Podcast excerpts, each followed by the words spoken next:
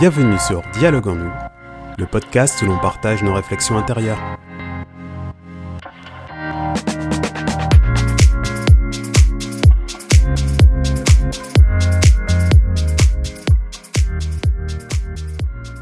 Bonjour, vous êtes avec Jérémy Magdelaine.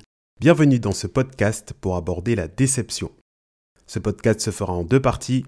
La première partie traitera de la déception amicale et la seconde de la déception amoureuse. Peut-être qu'en ce moment, vous ressentez de la déception vis-à-vis d'un ou d'une amie. Nous sommes probablement tous passés par là. Et c'est suite aux suggestions que vous m'avez faites sur Instagram que j'aborde ce sujet.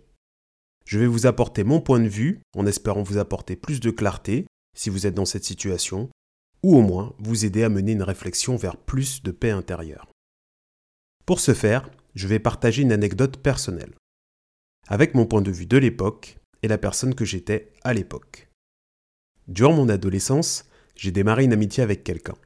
Au début, tout est allé très vite. Une bonne alchimie, on aimait les mêmes choses, les mêmes types de filles, on riait aux blagues l'un de l'autre et on pratiquait le même sport. Honnêtement, on a passé quasiment 4 ans d'amitié à se voir très souvent, chaque semaine. Je le considérais comme le frère que je n'avais jamais eu. C'était une bromance. Pour contextualiser, Bien que j'ai une demi-sœur, je n'ai pas grandi avec elle et j'ai été élevé comme un enfant unique. Durant mon adolescence, dès que je nouais des liens d'amitié avec quelqu'un, je considérais assez rapidement cette personne comme mon frère. J'étais très investi dans la relation. Peut-être un besoin d'appartenance, mais surtout et également content d'avoir trouvé un ami avec qui tout partager, tout vivre et se projeter vers l'avenir. Cette part de moi m'a rendu très exigeant en amitié, mes attentes étaient élevées et je ne laissais rien passer. J'ai souvent entendu cet ami me dire Arrête de me parler comme mon père quand je lui faisais remarquer ses manquements vis-à-vis de notre amitié. Une fois que la bromance avait démarré et qu'on s'était admis notre amitié réciproque, je faisais toujours ce serment avec mon bro. Ami pour la vie, on ne laissera jamais une meuf nous séparer. eh bien, je vous laisse deviner, ce qui a mis un terme à notre amitié était lié à une fille. Il s'agissait d'une fille que j'avais fréquentée et aimée, et il s'est avéré qu'ils s'étaient tous les deux rapprochés. S'il y a bien une chose que j'ai appris de cette période, c'est la chose suivante. Ne cherche pas à savoir, et tu sauras tout. On m'avait informé du rapprochement et de leur rendez-vous. J'en savais beaucoup plus que je n'aurais aimé pour être honnête. Et là vous me direz, mais Jérémy, qu'est-ce que ça pouvait bien te faire puisque tu n'étais plus avec cette fille? Eh bien je vais répondre à ça. Cette fille en question, avec l'aide d'un autre ami, j'avais cherché à la recontacter. Et j'espérais avec un peu de chance, la reconquérir. Et cet ami que je considérais comme un frère était également mon confident. Il était au courant et s'en était quand même rapproché. Je lui avais fait part bien avant leur rapprochement que j'avais encore des sentiments pour elle et que je souhaitais tenter à nouveau ma chance.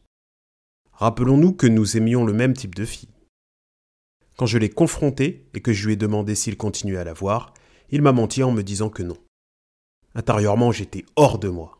Je lui ai mis la pression en lui disant clairement que s'il l'aimait, je n'avais pas mon mot à dire, mais que notre amitié s'arrêtait là.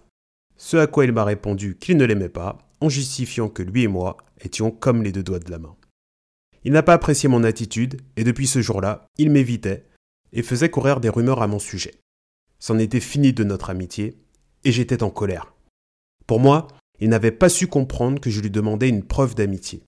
De plus, il était hors de question pour moi de lui adresser à nouveau la parole, bien que j'étais amené à le voir plus que je ne l'aurais souhaité, car nous avions pas mal d'amis en commun. Vient le moment du bilan sur notre relation. À dire vrai, je n'avais jamais pu compter sur lui. Il était là pour les bons moments, mais jamais lorsque j'étais en difficulté, et ça, même si je demandais de l'aide.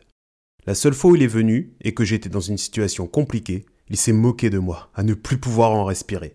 Ça m'a vexé, je l'ai insulté, et il est reparti. En parlant des bons moments, très souvent je n'étais pas convié à des événements qui étaient sympas, comme des fêtes, des occasions de faire de la musique ou du sport. C'est d'ailleurs un comportement qu'il avait avec un soi-disant autre ami. Jamais il ne venait me rendre visite. C'était toujours moi qui allais à sa rencontre. Et aussi, il avait dévoilé des choses que je lui avais confiées. En vérité, depuis le début, il y avait des signes que cette personne ne partageait pas mes valeurs. Et j'avais choisi de l'ignorer, emporté par ma bromance exacerbée. Puis je me suis demandé, a-t-il jamais été mon ami? Je crois que lorsque quelqu'un a vraiment été votre ami, ou vous a aimé, cette personne ne pourra jamais vous dénigrer auprès d'autres personnes, même cent ans plus tard. Dans ce cas, la réponse est non. Il n'a jamais été mon ami. En conséquence, j'ai perdu confiance en l'amitié et je remettais en doute toutes les personnes pour lesquelles j'avais une amitié selon moi forte. Je me souviens avoir dit à certains d'entre eux Je n'ai plus confiance, il faudra me prouver que tu es vraiment mon ami. Eh bien, merci à eux d'avoir eu la patience de toujours faire partie de ma vie et de m'avoir donné une place importante dans la leur. Puis j'ai été en colère contre moi-même, pour avoir été contre mes ressentis lorsque mes principes étaient bafoués. L'amitié est une forme d'amour, et croyez-moi, j'ai été un très bon ami par amour. En tout cas, selon moi, à l'époque, avec les codes exacerbés de l'amitié que j'avais. Comme en amour, il m'a fallu du temps pour faire le deuil de cette amitié, de faire confiance à nouveau et de trouver le juste équilibre pour me protéger suffisamment sans pour autant me fermer. J'ai la chance de ne pas être sensible à l'opinion que les autres ont de moi et j'ai survolé les calomnies. Bien heureusement, car plus tard j'ai été bien souvent sujet des calomnies et certaines ont été plus difficiles à supporter que d'autres. En tout cas, quoi qu'on fasse, on sera toujours jugé en bien ou en mal, alors le mieux c'est de faire ce qui nous semble bien, avec les moyens dont on dispose à l'instant T. Comme dirait une de mes amies, on est tous le méchant dans l'histoire de quelqu'un. La déception en amitié, c'est comme en amour, ça demande du temps pour en sortir grandi. L'acceptation est la clé. Accepter de ressentir de la colère, de la tristesse, de la honte, et laisser ces émotions nous traverser. Accepter qu'on avait une affection sincère pour cette personne, sans qu'elle soit réciproque, sans pour autant s'en vouloir à jamais. Accepter que cette personne nous a apporté du positif. Pour ma part, j'ai vécu de sincères moments de rire aux éclats en sa compagnie. En triant des photos, il y en a une qui a ravivé ses souvenirs agréables. Vous savez quoi? Pour moi, ces moments étaient authentiques et je suis fier d'avoir été sincère à chaque instant. Accepter que c'est fini.